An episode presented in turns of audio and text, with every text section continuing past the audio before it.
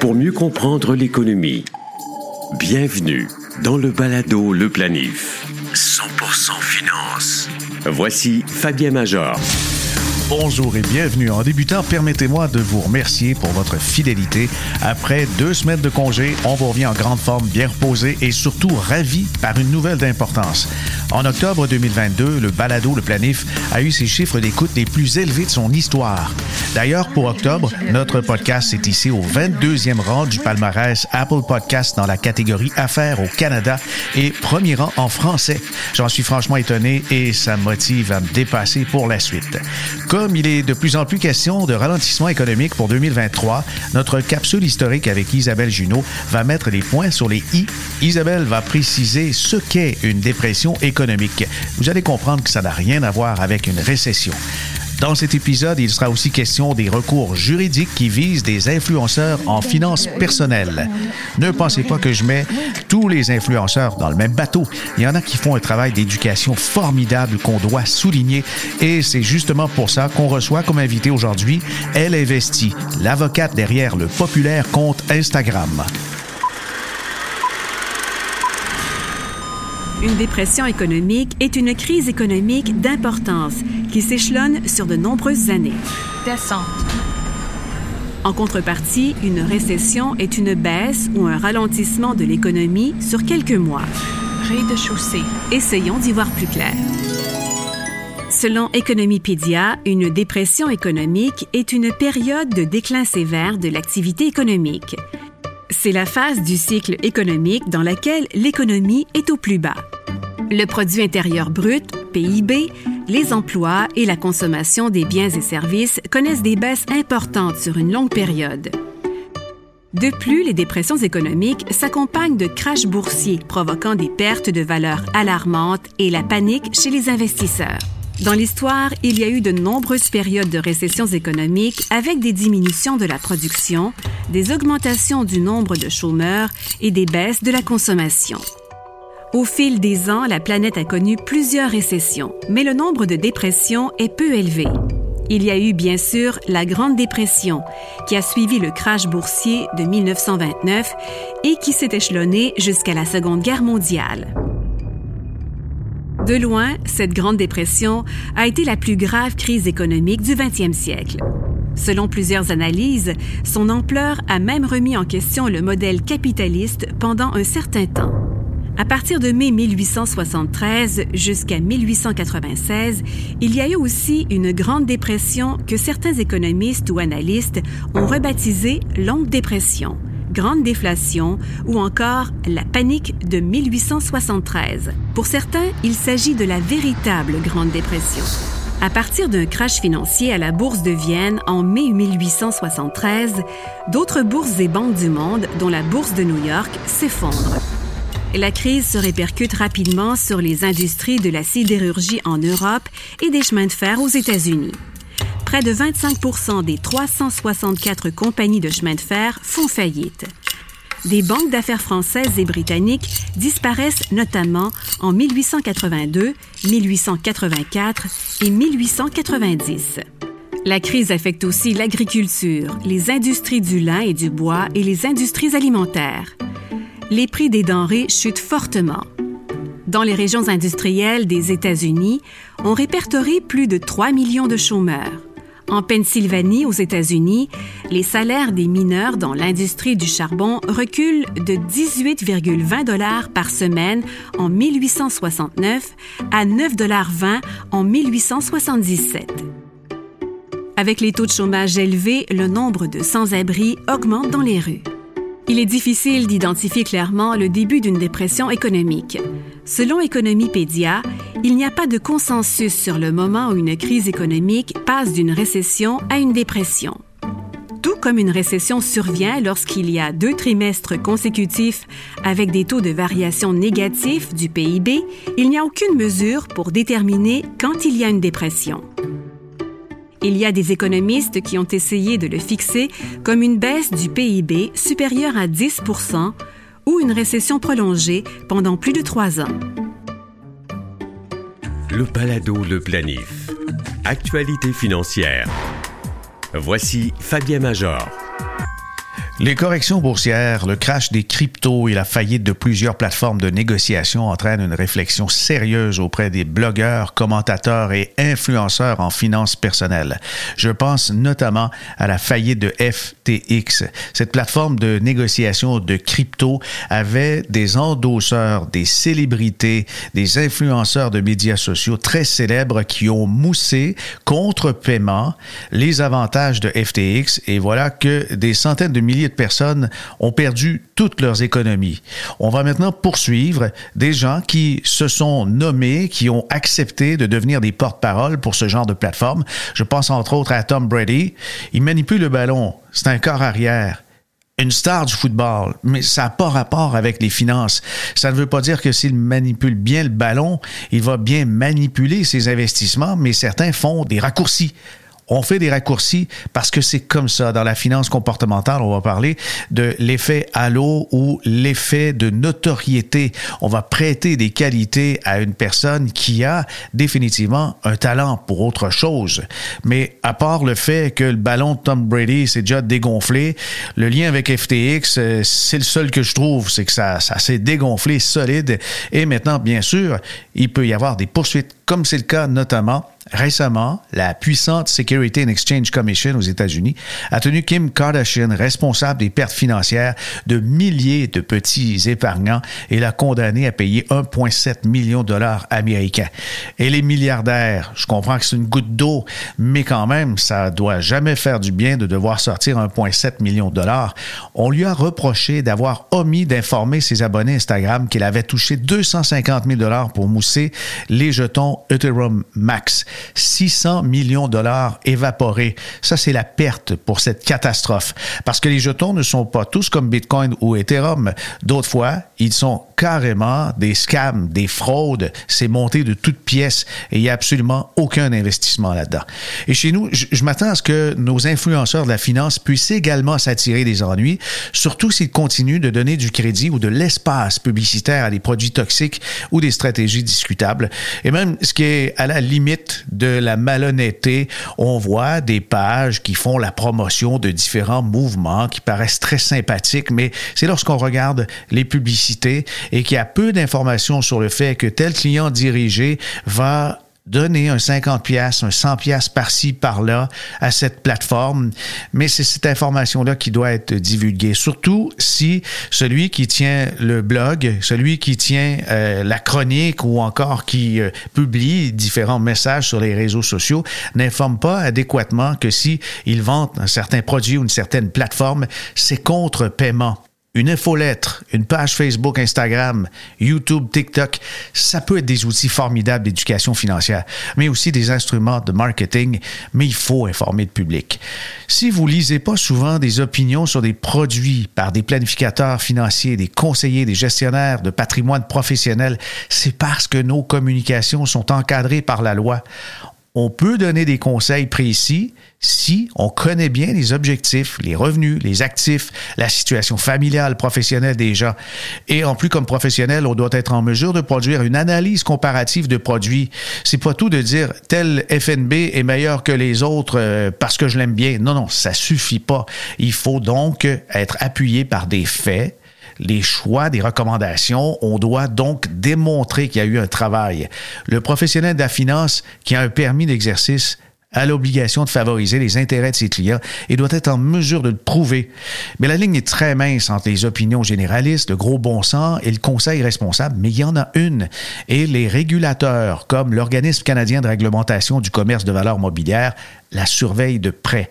Si les influenceurs financiers canadiens ne s'auto-réglementent pas davantage, ils pourraient bien être ciblés par des poursuites et recours collectifs, puis se retrouver dans la ligue de mire des autorités des marchés financiers, comme c'est le cas aux États-Unis.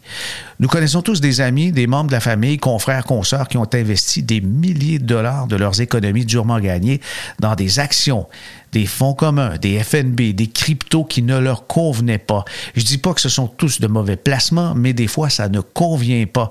Ils ont suivi aveuglément des recettes toutes faites propagées sur les réseaux sociaux et certains ont perdu la totalité de leur capital et dans les moins pires des cas, des replis de l'ordre de moins 75% Mais chaque perte cache un drame comme l'incapacité de financer les études de ses enfants, de faire la mise de fonds sur l'achat d'une première maison ou le remboursement de dettes lourdes en intérêt comme celle des cartes de crédit. Mais comme tout n'est pas noir, je tiens quand même à souligner au passage la frugaliste futée qui est une influenceuse du web en finances personnelles qui a cru bon de retirer toute publicité faisant la promotion des cryptos sur ses espaces de communication et comme elle ne se sent pas suffisamment en confiance pour investir elle-même dans cet actif spéculatif, ben, elle préfère ne pas y diriger ses abonnés et cette décision selon moi, est tout à son honneur et démontre qu'elle a à cœur leurs intérêts. Planifiez mieux avec le balado Le Planif. On peut certainement mieux planifier en étant bien informé et c'est la mission que s'est donnée celle qui se cache derrière le compte Instagram Elle investit. Elle investit ses 87 publications, c'est près de 30 000 abonnés et c'est une page fabuleuse puisqu'elle mélange la finance et l'humour, mais bref, elle partage sa passion pour les finances et tient à accompagner les femmes dans l'investissement. Elle est avocate elle est fiscaliste, elle est drôle, elle est passionnée et c'est notre invitée. On peut m'appeler Elle investit ou pas, pas obligé de m'appeler. On peut, euh, c'est comme tu veux. Très OK, parfait. Très content de te recevoir ici au Balado Le Planif pour discuter finances, discuter passion et, discuter aussi de, ta personne. Parle-nous un peu de, ton parcours. Qu'est-ce qui t'a amené dans le monde financier et à faire des publications euh, très nombreuses, notamment sur Instagram? Oui.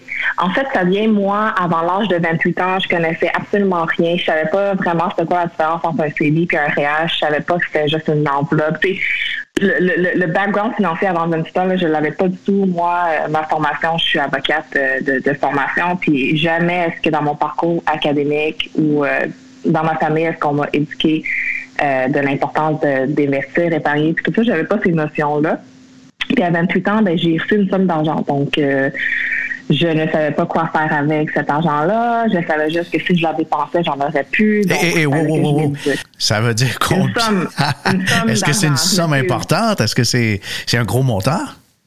J'ai dit une somme, pas une tonne. oui, mais, ça peut être une, forte somme. Intéressante. Ah, intéressante. Allons-y avec ça. Et puis là, tu, tu as, tu t'es aperçu que c'était un défi à administrer. Oui, c'est ça. Puis euh, je, je me suis mis à lire beaucoup sur le sujet. J'ai euh, j'ai passé trois euh, professionnels en, entrevue pour euh, gérer cette somme-là. Et puis c'est parti comme ça. Moi, je suis quelqu'un quand même très intense. Euh, quand je lis, quand il y a un sujet qui me passionne, je lis énormément. donc c'est comme ça que j'ai appris les bases de la finance.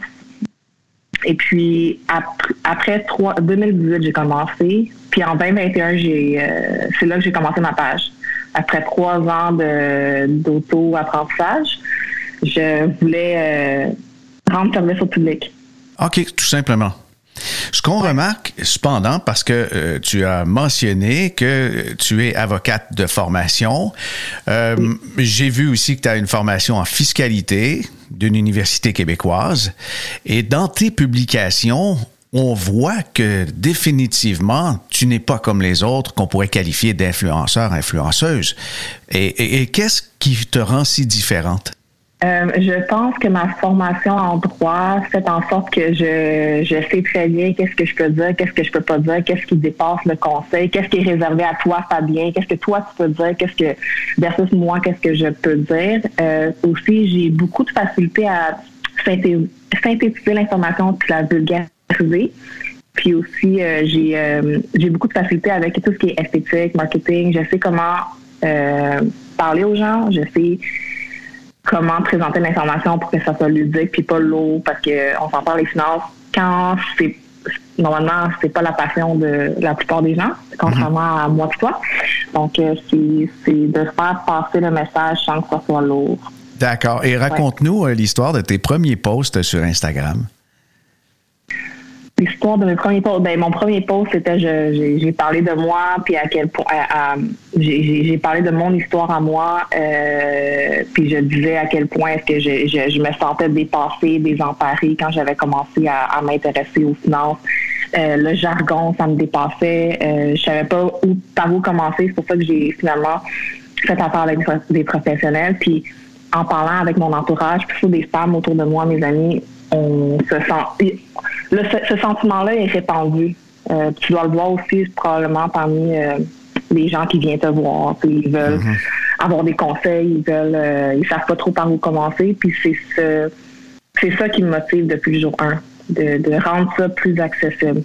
D'accord. Et, et, quel a été l'éclair? Quelle a été la révélation des, choses en, étudiant le monde financier que tu as dit, ah, mais ça, là, ça me passionne, puis définitivement, euh, je, vais aller dans cette ligne-là?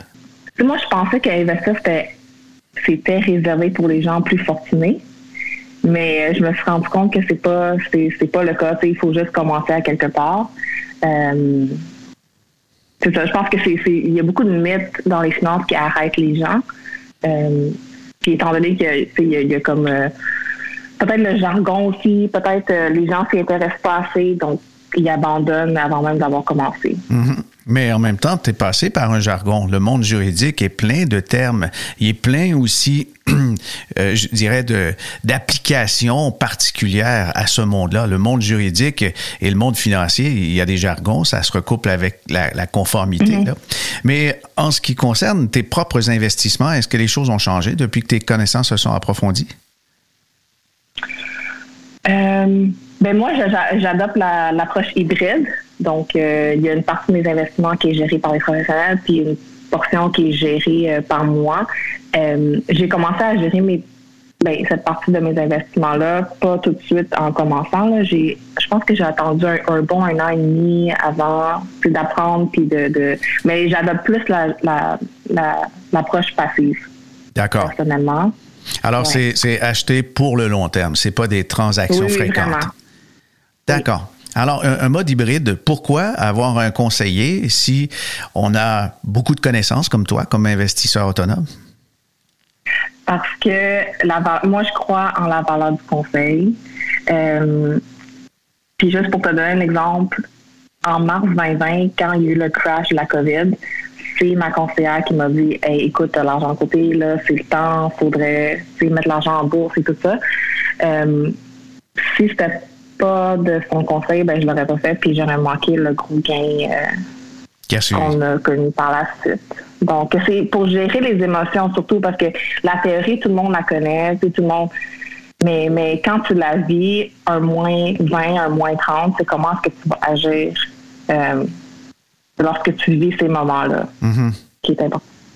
Effectivement, effectivement. Dans tes posts qui ont. C'est mon opinion. D'accord.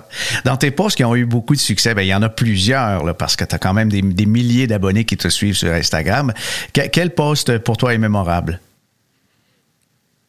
Euh, j'ai bien aimé celle des Kardashians, qui est très simple, mais très qui illustre beaucoup. Dans le fond, c'est euh, euh, euh, j'ai mis euh, les 400, 400 Kardashians. Si tu commences à investir à 20 ans, combien, c'est quoi la somme que ça te prend pour devenir millionnaire, pour être millionnaire à 65 ans? Si tu commences à 30 ans, 40 ans, 50 ans? Donc, on voit vraiment l'importance de, des rendements composés, le, facteur temps dans les investissements, dans le, ben, si tu veux faire croître tes investissements. Mm-hmm. un, ouais, j'ai bien aimé celui-là. J'aime tout, mais, mais celui-là, je, En tout cas, c'est vrai, euh, tu as des qualités au niveau esthétique, au niveau design, parce que définitivement, tes, tes posts frappent et puis je crois que c'est une belle façon de donner des leçons. Et euh, j'espère que ça va donner des idées de faire des publications. Qui sait, peut-être un livre ou des livres? Peut-être, peut-être. On surveillera ça de très près. Alors, parlons encore euh, de, ta philosophie. On voit, c'est teinté dans Elle investit que euh, tu as un billet d'éducation destiné aux femmes. Pourquoi particulièrement les femmes? Parce que je suis une femme, puis parce que je... Ça part, comme je te disais tantôt, du fait que moi, je me sentais désemparée, puis... Euh, je pense que c'est quelque chose qui est plus féminin. Tu sais, on n'a pas les femmes souvent. On, nous notre modèle, mais ben, que moi mon modèle féminin, ma mère, elle, n'investissait pas, elle faisait le budget, oui, mais mais tu sais, je pense que on a cette lacune là en tant que femme plus que les hommes. Euh, c'est plus, on dirait que c'est plus tabou de parler d'argent euh, lorsqu'on est une femme, alors que les boys, ils, ils vont parler de leur stock pick, de leur investissement immobilier, de tout ça. Mais nous, c'est plus, ah ben, comment, qu'est-ce que tu devrais couper? Qu'est-ce que tu, comment tu, devrais pas acheter ce café-là ou pas acheter ce, ce, jeans-là? Euh, je voyais ce contrat-là que j'aimais pas. Alors, euh, j'ai pris cet angle-là que Très bon choix. C'est vraiment très, très original. Et puis, c'est certain que tu rends des services à de nombreuses femmes. Et puis, des gars aussi qui, euh, des fois, suivent bien Des, des, des, pages en sachant qu'il y a plus de femmes qui sont là. Ça, ça arrive. Alors, euh, parlons un peu euh, de, ton quotidien, puisque ce n'est pas ton travail à temps plein, je comprends, là. Non, je travaille à temps plein comme avocate. Et puis, elle investit, c'est mon, ouais, c'est mon, mon hobby, puis slash deuxième job. Ouais, slash deuxième job parce que ça, ça, doit demander pas mal de temps juste pour finir l'esthétique de tes postes. C'est beaucoup de travail. Euh, on dirait que je m'en rends pas compte. Moi, j'ai, pas encore d'enfant, fait qu'elle investit sur mon bébé. C'est, je mets beaucoup d'énergie euh, euh, sur la page, puis j'aime ça. Ça me, ça me rapporte une genre de gratification, puis je trouve que c'est, c'est ben, je trouve que c'est magnifique. Oui, oui. Euh, sincèrement, euh, c'est, c'est exceptionnel et c'est pour ça qu'on est là aujourd'hui et pourquoi on, on, parle avec toi. Parce que, comme influenceuse, je vais le mentionner, le fait que tu as une, une bonne vision de la conformité qui encadre les professionnels et tu sais que certains conseils euh, peuvent certainement représenter une forme de danger pour ceux qui connaissent moins l'investissement. je, je m'aperçois que tu connais toutes ces barrières-là. Tu les as découvertes par toi-même même ou euh, il y, a eu euh, peut-être le soutien d'un professionnel? Euh, je, connaissais les bases par moi-même. Je savais qu'il fallait être accrédité pour donner des conseils financiers, puis que souvent la ligne est mince. Et je sais que tout le monde peut parler de finances, mais lorsque tu embarques dans la ligne du conseil financier, c'est là que c'est réservé aux professionnels. oui, je me suis renseignée auprès de ma, ma ma planificatrice financière, qui a plus de connaissances et qui est accréditée. Euh, oui, au début, je lui posais la question ça, est-ce que c'est correct? Puis je, je mets toujours des disclaimers longs comme mon bras pour dire aux gens, je ne suis pas, préférez-vous à un conseiller, s'il vous plaît, ceci n'est pas un conseil. Puis, euh, mais franchement, euh, pour éduquer les personnes. Mais franchement, la qualité de l'information d'elle investit est, est, tellement de haut niveau par rapport à tout le reste tu as, je crois, euh, une base euh, vraiment euh, très importante pour devenir une professionnelle. Est-ce que c'est quelque chose qui t'intéresse un jour? Euh, faut jamais dire jamais, mais j'aime beaucoup, beaucoup, beaucoup mon travail principal. donc, ça serait à voir, mais aujourd'hui, je te dirais non, que non.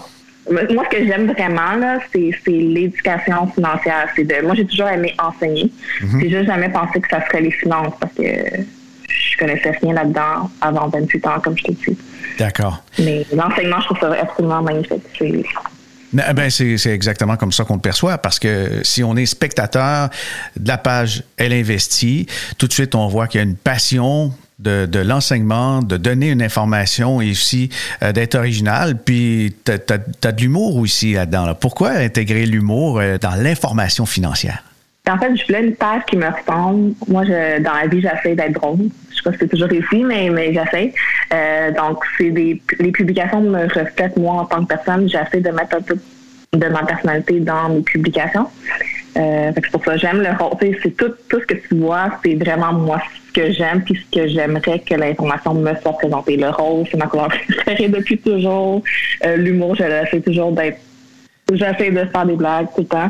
Fait que euh, c'est ça. Ben, c'est en plein, euh, je crois, ce qu'on remarque parce que la finance traditionnelle, euh, c'est pas très rose, hein, c'est plutôt drabe même, c'est assez beige. Et puis, il y, a des conventions, mais de ton côté, tu sors des conventions. Est-ce que c'est pour provoquer ou c'est juste pour refléter ta personne? C'est pour refléter ma personne. Puis au début, au départ, quand j'avais. Quand j'avais eu l'idée de commencer la page. Euh, je voulais une page. Euh, moi, je me suis demandé si je suivais une page, qu'est-ce que, comment est-ce que je voudrais que l'information me soit présentée. Puis c'est comme ça que j'ai, euh, j'ai fait mes publications. C'est toujours à ça que je pense. Comment est-ce que j'aimerais que ça me soit présenté pour que ça soit digeste et que je comprenne? De moi en 2018. Est-ce que tu considères que l'information financière en général s'est améliorée depuis que tu as commencé? Est-ce que tu considères qu'il y a suffisamment d'informations financières pour euh, faciliter l'apprentissage euh, des, nouveaux investisseurs? Moi, je pense que l'information est là. je pense qu'il y a beaucoup de livres de finances. Euh, donc, les, le, on a publié trois. Il y en a d'autres qui sont excellents aussi. Peut-être, oui, oui, je pense que l'information est là. C'est juste qu'elle est morcelée. Puis peut-être que les gens ne prennent pas assez la peine, mais l'information elle est là. Puis ils sont pas excellents podcasts aussi, donc je suis fan, puis je veux le dire on, on euh, cam que je suis une fan depuis euh, le jour 1 de ton podcast. Ah oui. Donc, euh, moi, je l'écoutais tout le temps. ben, merci, ma foi, on s'envoie des fleurs. J'en profite aussi pour mentionner des posts intéressants dans les récents, là. Investir par soi-même en trois étapes. Elle investit nous parle de comment budgéter pour le temps des fêtes, mais tu as des statistiques pour nous. Hein? Il, y a, il y a de quoi être surpris. Oui, euh, je lisais une étude qui a été réalisée par Deloitte pour le temps des fêtes. Puis le montant que les Québécois prévoient dépenser pour les fêtes en 2022, c'est 1178 dollars. Ça, ça inclut les cadeaux, les activités, les réceptions, euh, sorties et tout ça. Puis, euh, ce que j'ai, je trouvais intéressant, c'est de dire aux gens dans ma publication, bon, ben c'est quoi le budget idéal pour le temps des fêtes? Ouais. Puis, selon euh, mes recherches, ça serait 1,5 de son du revenu annuel maximum pour tes dépenses du temps des fêtes. Et puis, euh, j'ai aussi parlé de c'est quoi les cinq étapes pour faire ton budget. Bon, premièrement, tu fais une liste de cadeaux pour chaque personne à qui tu vas offrir un cadeau. Puis là, ce qui est conseillé, c'est regarder la liste de ton téléphone pour ne pas oublier personne. Ensuite, assigner un montant pour chaque personne, euh, un montant raisonnable pour son cadeau. Déterminer un montant pour la décoration et les, activités du temps des fêtes, ça c'est le troisième. Quatrièmement, calculer le coût total puis ajouter 100 dollars pour les imprévus. Et cinquièmement, se demander est-ce que ben, tout ça, ça respecte la règle du 1,5 OK. Essentiellement. Euh, puis il y a des astuces que j'ai demandé à ma communauté, puis j'ai euh, je vous révèle les meilleurs là, que, que, qui m'ont dit. Acheter des cadeaux Black Friday, toujours acheter en rabais, un seul cadeau, un seul échange cadeau dans la famille, donc chacun apporte un cadeau pour une personne, euh, les cadeaux collectifs pour les enfants, offrir des cadeaux usagés pour les enfants. Facebook Marketplace est une excellente endroit pour ça. Prélever 50 dollars à chaque semaine de septembre à décembre pour euh, budgéter le temps des fêtes, utiliser ces points pour les cadeaux. Donc, voici les meilleures astuces que j'ai obtenues. Wow! Eh ben, c'est des bons trucs, ça, justement, parce que le temps des fêtes, c'est une source d'appauvrissement pour plusieurs qui se sentent obligés d'être généreux. Et mhm. rendu en janvier, ben là, les cartes de crédit, il faut les renflouer. Puis ça donne mal parce que c'est le temps de déposer aussi des sommes dans le CELI et dans le REER. En terminant, elle investit, as-tu un scoop pour nous? Y a-tu quelque chose qui s'en vient dans les publications qu'il faut absolument ne pas rater en te suivant sur Instagram? Ma prochaine publication va porter sur euh, l'épicerie, comment euh, économiser euh, sur son panier d'épicerie. Ça va être la, prochaine publication. On surveille ça attentivement et merci énormément d'avoir participé au balado Le Planif. Merci, Fabien. Ah oui, ben, je, oui, on, on devrait. Oui. Merci notre invitée, la femme mystère qui se cache derrière le compte Elle investit.